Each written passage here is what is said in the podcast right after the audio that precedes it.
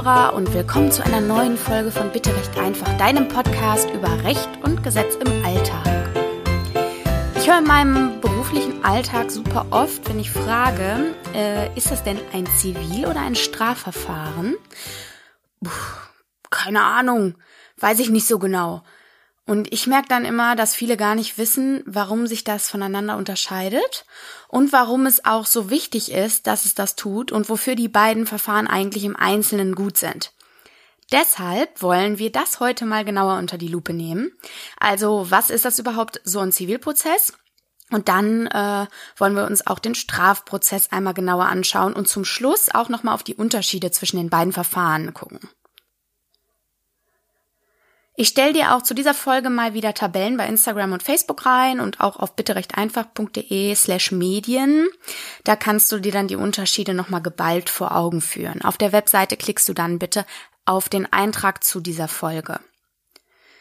Die Folge hier erfüllt außerdem noch einen anderen Zweck und das ist Vorbereitung, denn ab der kommenden Folge schauen wir uns zusammen einen großen Themenkomplex an und am Ende davon wisst ihr hoffentlich alle, wie ihr erstens eure eigenen Ansprüche zum Beispiel einklagen könnt und zweitens, wie ihr dann anschließend auch gegen euren Schuldner zwangsvollstrecken könntet, wenn ihr wolltet.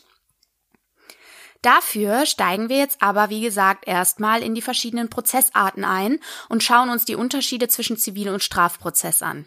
Und wir starten erstmal mit dem Zivilverfahren. Also, in einem Zivilverfahren kann man Ansprüche einklagen, die einem sozusagen rechtmäßig zustehen, die aber zum Beispiel ein anderer nicht anerkennt. Woher weiß man, dass man einen Anspruch hat? Vieles sagt uns da schon der gesunde Menschenverstand, aber am Ende des Tages findest du die Grundlage für deinen Anspruch im Gesetz, zum Beispiel in unserem Lieblingsgesetzbuch, dem BGB. Wenn du also zum Beispiel ein Handy verkaufst und dafür einen Kaufpreis von 300 Euro vereinbarst, du das Handy an den Käufer abgibst, der dir aber die Kohle nicht rausrückt, dann hast du gegen den natürlich erstmal einen Anspruch auf Zahlung von 300 Euro. Logisch. Wie gesagt, das kann man auch schon nur anhand des gesunden Menschenverstandes und anhand des kollektiven Gerechtigkeitsempfindens, nenne ich es mal, begründen. Aber man findet das Ganze eben auch im BGB, das dazu nämlich sagt, dass ein Käufer zur Zahlung des Kaufpreises verpflichtet ist. Also der Verkäufer ist zur Übereignung des Gegenstandes, der da gekauft wird, verpflichtet und der Käufer zur Zahlung des Kaufpreises. Wir erinnern uns an dieser Stelle vielleicht nochmal kurz an die Folge zum Thema Vertragsrecht oder an die Folgen. Gibt ja auch da eine Basics-Folge und Interviewfolgen. Und da haben wir das schon von allen Seiten angeschaut. Wenn du die noch nicht kennst, dann hör gerne nochmal rein. Dient sicherlich auch zum besseren Verständnis von dieser Folge. Wie dem auch sei, für die Verurteilung einer Person, zum Beispiel zur Zahlung einer bestimmten Summe, dafür ist der Zivilprozess da. Das genaue Verfahren im Zivilprozess, also wer entscheidet worüber, wer darf Anträge stellen, können Sachverständige beauftragt werden und so weiter, all das ist in der Zivilprozessordnung kurz ZPO geregelt. So ein Verfahren beginnt mit einer Klageschrift. Die kann man entweder beim Amtsgericht auf der Rechtsantragstelle zu Protokoll erklären. Da sitzt dann meine Kollegin oder mein Kollege, also der Rechtspfleger, und bespricht deine Klage mit dir und nimmt sie für dich so auf, dass der Richter sie vernünftig prüfen kann. Soweit so gut. Dann wird das Gericht bei dir in der Regel erstmal einen Vorschuss anfordern. Also wenn du klagst, bereite dich darauf vor, dass du erstmal einen Vorschuss zahlen musst. Was das Ganze kostet, erkläre ich dir aber in der nächsten Folge. Heute geht's erstmal bloß um den Ablauf. Du hast jetzt also angenommen, du hast jetzt also deinen Vorschuss eingezahlt und jetzt geht's mit dem Verfahren los. Der Grundsatz ist, dass mündlich verhandelt wird. Also das wäre der Regelfall laut der Zivilprozessordnung. Davon wird aber sehr häufig abgewichen. Dass das geht, regelt die ZPO auch und dann findet die Verhandlung schriftlich statt. Jetzt reicht zur Vorbereitung des Verfahrens, ob mündlich oder schriftlich, jede Seite, also du und auch der Gegner, Schriftsätze ein. Also der Beklagte hat dann die Gelegenheit, sich zur Klage schriftlich zu äußern oder den Anspruch anzuerkennen oder auch gar nichts zu tun. Und was das jeweilige Verhalten dann für Konsequenzen für den Ausgang des Verfahrens hat, das erfährst du auch in der nächsten Folge. So eine Verhandlung kann sich über sehr lange Zeit hinziehen, je nachdem, wie sehr sich gestritten wird und ob einer einlenkt oder nicht und das hängt natürlich auch davon ab, welche Beweise hervorgebracht werden oder ob immer wieder neue Beweise auftauchen. Und klar, auch davon, wie kompliziert der Anspruch ist, um den es geht. So, an der Stelle machen wir mal einen kurzen Ausflug in die Beweise. Es gibt in der ZPO fünf anerkannte Beweismittel. Eine super beliebte Eselsbrücke bei den Juristen dafür ist das Fantasiewort, äh, Fantasiewort Saputz, das den Anfangsbuchstaben jedes der fünf Beweismittel beinhaltet. Wir gehen sie mal der Reihe nach durch. S steht für Sachverständige. A steht für Augenschein. P steht für Parteivernehmung. U steht für Urkunden und Z steht für Zeugen. Aber eins nach dem anderen. Also, fangen wir mit dem S an. Hinter dem S für Sachverständige versteckt sich eben die Möglichkeit, den Beweis, zum Beispiel für einen Schadensverursacher bei einem Autounfall oder so, über ein Sachverständigengutachten einzuholen. A also Augenschein bedeutet, dass das Gericht, also der Richter oder die Richterin, sich selbst von dem überzeugt, was los ist. Zum Beispiel einen beschädigten Gegenstand selbst anschaut. Das kann dann im Gerichtsgebäude stattfinden. Jetzt natürlich nicht beim Auto oder so, das ist vielleicht ein bisschen groß für eine Begutachtung im Gerichtsgebäude, aber vielleicht Tante Ernas Erbstück oder so könnte man ja schon zur Verhandlung mitbringen, beziehungsweise den Richter begutachten lassen. Oder der Richter fährt sogar auch zum Beispiel weiß ich nicht, zu einer Kreuzung raus, auf der ein Unfall passiert ist und schaut sich da die Gegebenheiten an. P steht für Parteivernehmung. Und das erklärt sich natürlich von selbst. Kläger und Beklagter, also die Parteien des Verfahrens, äußern sich halt zur Sache und der Richter berücksichtigt ihre Aussagen in seiner Entscheidung dann.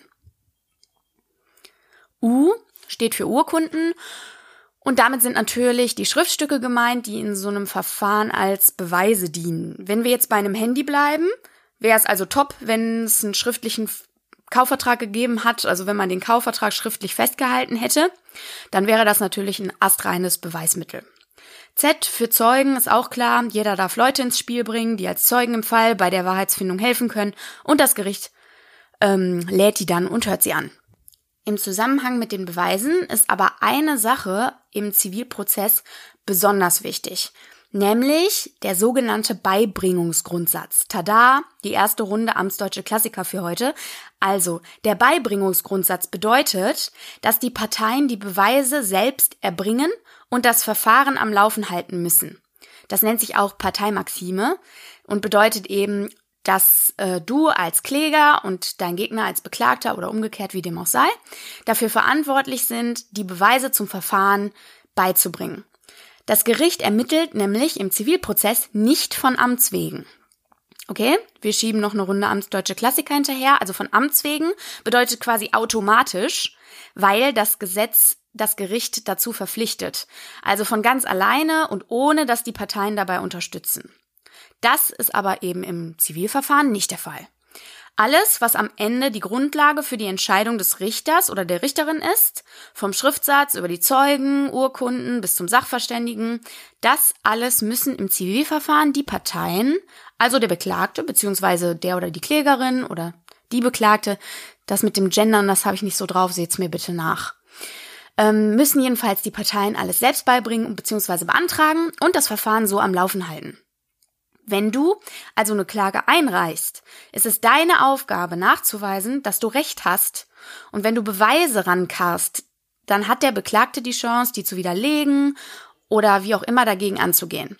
Die Entscheidung des Richters ist am Ende ein Zusammenspiel aus allem, was während des Verfahrens vorgetragen, vorgelegt und beantragt wurde. Was am Ende eines Zivilprozesses rauskommen kann, also Urteile, Vergleiche oder so, dazu kommen wir in der nächsten Folge nochmal detailliert, wenn wir uns eben über die Titel unterhalten. Das wird das Thema der nächsten Folge sein. Also bleibt dran. So, jetzt haben wir das Zivilverfahren uns erstmal so weit angeguckt und sind da jetzt auch schon so weit durch. Und jetzt habe ich ja gesagt, möchte ich auch noch das Strafverfahren anschauen und vor allem auch die Gegensätze zum Zivilverfahren, die es dabei gibt und wieso das Strafverfahren und das Zivilverfahren oft nebeneinander laufen. Also, wir fangen ganz von vorne an beim Strafverfahren. Am Anfang eines Strafverfahrens können zwei verschiedene Ereignisse stehen. Das wären die Strafanzeige oder der Strafantrag. Die Strafanzeige kann jeder stellen, den Strafantrag jedoch nur die geschädigte Person. Also vielleicht einmal noch kurz zu der Frage, wo kann ich denn überhaupt meine Anzeige oder meinen Strafantrag stellen?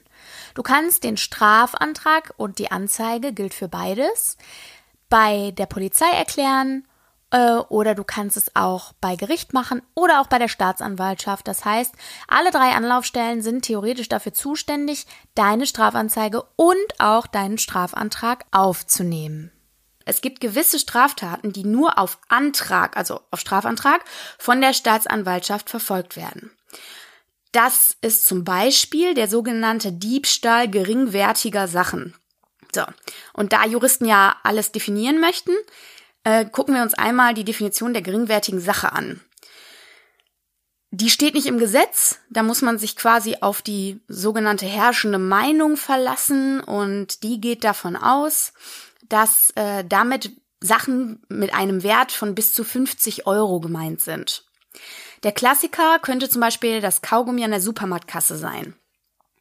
Allerdings, der Vollständigkeit halber, liebe Leute, es empfiehlt sich natürlich trotzdem nicht, das Kaugummi zu klauen, denn, wie gesagt, das Ganze kann ja vom Ladenbesitzer trotzdem zur Anzeige gebracht, beziehungsweise die Strafverfolgung beantragt werden. Und dann kriegst du trotzdem einen auf die zwölf und klauen ist uncool, sowas macht man nicht, auch nicht beim Päckchen Kaugummi. Wie gesagt, das nur der Vollständigkeit halber.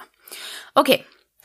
Aber wie geht's weiter, wenn die Straftat verfolgt wird? Also die wesentlichen Gesetze hier sind ganz andere als die des Zivilverfahrens. Hier haben wir nämlich die Grundlagen für die Strafen im Strafgesetzbuch, kurz StGB, während der Verfahrensablauf sich in der StPO befindet, der Strafprozessordnung. Also wie du siehst, unterliegt das Gerichtsverfahren bestimmten formellen Regelungen für das Zivilverfahren findet man eben die in der ZPO und für Strafverfahren in der StPO. Dann gucken wir uns mal an, wer sich eigentlich in dem Verfahren gegenübersteht. Im Zivilverfahren sind das ja grundsätzlich die Klägerpartei und die Beklagtenpartei. Wie wir gelernt haben vorhin, also zwei Privatpersonen. Und im Strafverfahren sind das der Angeklagte und die Staatsanwaltschaft. Also die Privatperson und der Staat. So, ein bisschen was zum grundsätzlichen Ablauf des Strafverfahrens. Das Strafverfahren kann im Grunde in drei Abschnitte unterteilt werden. Der erste Abschnitt beginnt mit der Anzeige oder dem Strafantrag.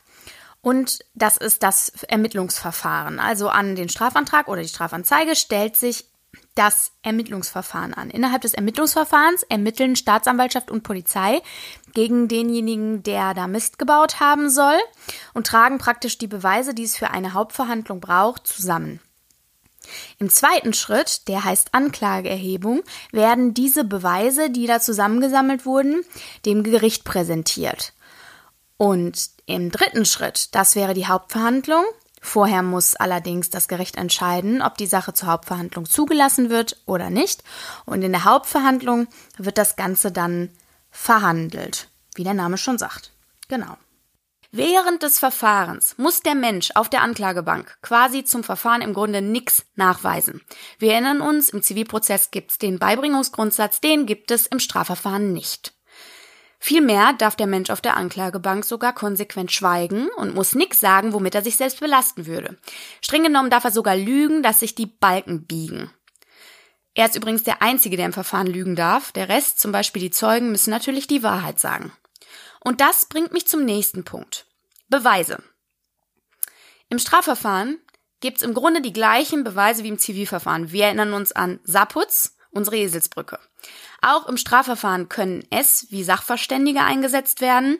Der Richter kann sich durch ähm, die in Augenscheinnahme selbst von der Situation überzeugen.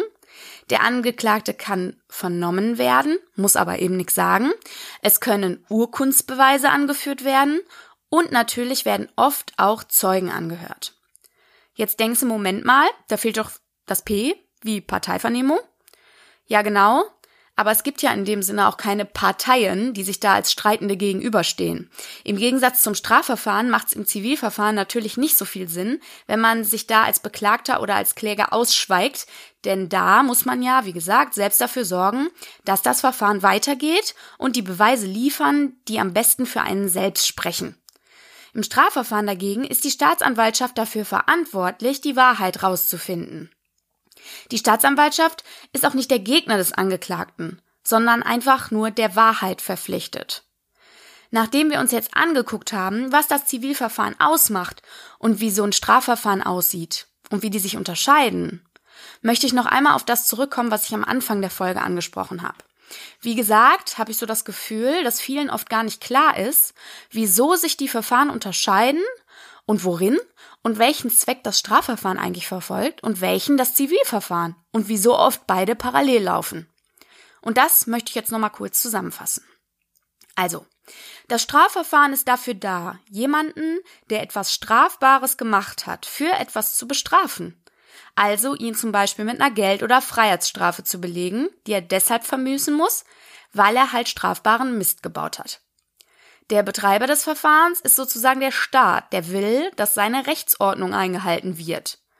Das ist das Ziel dabei und deshalb ist die Staatsanwaltschaft auch dafür verantwortlich, dass er dem Mut äh, oder dass also dass der Staatsanwalt, die Staatsanwältin dem mutmaßlichen Schurken die Übeltat nachweist.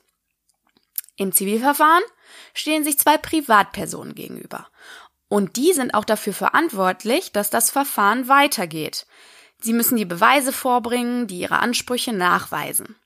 Das Ziel dabei ist, dass der Kläger einen privaten Anspruch gegen den Beklagten durchsetzen möchte, zum Beispiel auf Zahlung von Geld für ein Handy, das er ihm verkauft hat. Es kommt vor, dass tatsächlich ein Straf- und ein Zivilverfahren wegen des gleichen Vorfalls parallel laufen. Die Situation ergibt sich dann, wenn sich wegen der Sache, die da strafrechtlich verfolgt wird, auch ein Schaden ergibt zum Beispiel. Also wenn sich wegen der Sache, die strafrechtlich verfolgt wird, auch ein zivilrechtlicher Anspruch ergibt. Sagen wir mal, das war jetzt eine Körperverletzung aus einer Kneipenschlägerei und der Angeklagte hat das Opfer richtig vermöbelt, weshalb er oder sie lange Zeit im Krankenhaus war und so weiter. Dann läuft das Strafverfahren wegen der Körperverletzung und nehmen wir mal an, das Opfer war jetzt selbstständig und konnte wegen des Krankenhausaufenthalts auch keine Aufträge annehmen und hatte dadurch weniger oder gar kein Einkommen. Oder es sind hohe Arztrechnungen entstanden, die das Opfer jetzt natürlich wieder haben will. Darüber hinaus hat das Opfer auch super starke Schmerzen gehabt und ist auch psychisch super geschädigt von dem Vorfall. Und dann kommt das Zivilverfahren ins Spiel. Das heißt nämlich, dass die Schlägerei, wegen der der Schläger ja jetzt im Strafverfahren zur Verantwortung gezogen wird, für das Opfer auch Ansprüche ausgelöst hat, die aber aus dem Zivilrecht kommen, nämlich zum Beispiel auf Schmerzensgeld oder Schadenersatz. Das wird dann losgelöst vom Strafverfahren verhandelt und läuft deshalb parallel und so wird ein Schuh draus. Es gibt übrigens noch eine andere Möglichkeit, in der die zivilrechtlichen Ansprüche oder vermögensrechtlichen Ansprüche aus einer, die aus einer solchen Straftat entstanden sind, auch ohne die Hinzuziehung eines Zivilgerichts möglich sind beziehungsweise geltend gemacht werden können. Und das ist das sogenannte Adhäsionsverfahren. Und das bedeutet, dass man die zivil- beziehungsweise vermögensrechtlichen Ansprüche quasi mit in das Strafverfahren einbindet und sie auch dort zum Gegenstand macht. Das heißt, das Strafgericht entscheidet in dem Moment dann auch über die zivilrechtlichen Ansprüche wie Schmerzensgeld, Schadensersatz oder so und es bleibt einem dann erspart, eine weitere Klage geltend zu machen. Einen solchen Antrag kann man vor der Hauptverhandlung stellen, man kann ihn aber auch während der Hauptverhandlung stellen. Aber dann erlischt eben die Möglichkeit, das Ganze zivilrechtlich im Zivilgericht noch geltend zu machen. Also dann beschränkt sich das auf die Geltendmachung im Strafverfahren, im Adhäsionsverfahren. Das heißt also, du kannst entweder schon vor der mündlichen Verhandlung den Antrag, auch deine zivilrechtlichen Ansprüche zu berücksichtigen, schriftlich oder zu Protokoll im Amtsgericht erklären. Du kannst das aber auch noch während der mündlichen Verhandlung, während der Hauptverhandlung im Strafverfahren machen. Dann kannst du den Antrag auch mündlich stellen. Noch einmal, der Unterschied ist einfach, es erlischt die Möglichkeit, den Anspruch nochmal zivilrechtlich geltend zu machen. Also du hast praktisch die Möglichkeit, entweder du nimmst das Adhäsionsverfahren in Anspruch und das Ganze wird im Strafverfahren mitverhandelt oder man macht es losgelöst im Zivilverfahren, im Extrazivilverfahren geltend sozusagen. Die Möglichkeit, das Ganze nochmal im Zivilverfahren geltend zu machen, erlischt übrigens nur dann, wenn dir dein Anspruch eben komplett zuerkannt wird. Du kannst also, wenn das Strafgericht sagt, du hast keinen Anspruch auf Schadenersatz oder Schmerzensgeld zum Beispiel, kannst du sagen, alles klar, dann versuche ich es nochmal im Zivilverfahren. Wenn dir der Anspruch zugesprochen wird, dann kannst du es natürlich nicht mehr zivilgerichtlich geltend machen, einfach deshalb, weil dir der Anspruch ja schon zugesprochen wurde. Du hast also schon eine gerichtliche Entscheidung und alles andere wäre dann eben doppelt und deshalb auch nicht zulässig. Wenn du den Antrag gestellt hast, kannst du den natürlich auch jederzeit zurückziehen und dann verbleibt dir eben, wie gesagt, die Möglichkeit, das Ganze zivilgerichtlich noch zu regeln. Ich stelle dir bei Instagram, Facebook und auf www.bitterechteinfach.de nochmal eine hübsche Tabelle ein, dann kannst du die Unterschiede zwischen den Verfahren nochmal genau angucken. So, im Grunde war es das auch schon für diese Woche. Ich hoffe, du konntest ein bisschen was mitnehmen. Nächste Woche geht's, wie gesagt, mit den Titeln weiter, die du im Zivilverfahren kriegen kannst. Also wir werden uns mit dem Strafverfahren im Moment nicht weiter beschäftigen, sondern nächste Woche geht's mit dem Zivilverfahren weiter. Und äh, das läuft dann irgendwann darauf hinaus, dass ich dir erkläre, wie du deine Ansprüche durchsetzt und vielleicht sogar gegen den Schuldner selbst vollstrecken kannst, und zwar ganz ohne Moskau in Kasso. Wenn dir der Podcast gefällt, drück mal abonnieren bei deinem Podcatcher, Spotify und Co. und schreib mir gerne auch eine Bewertung bei iTunes, das wird mir sehr helfen. Und guck auch gerne auf meiner Website www.bitterechteinfach.de oder bei Facebook oder Instagram auf bitterechteinfach.podcast vorbei. Da findest du immer alle News zu den neuen Folgen und was sonst noch so alles passiert. Außerdem findest du da immer auch erklärende Grafiken und Tabellen und sowas zu den jeweiligen Folgen. Wenn du Kritik, Fragen, Anregungen, neue äh, Themen, sonst was für mich hast, schreib mir gerne auch bei Instagram oder bei Facebook oder auch gerne an info@bitterechteinfach.de eine E-Mail. Darüber würde ich mich sehr freuen. Ich würde mich generell freuen, mit dir in Kontakt zu kommen. Und für heute danke ich dir fürs Zuhören und verabschiede mich. Ich wünsche dir wie immer alles Liebe und eine gute Zeit und bis bald.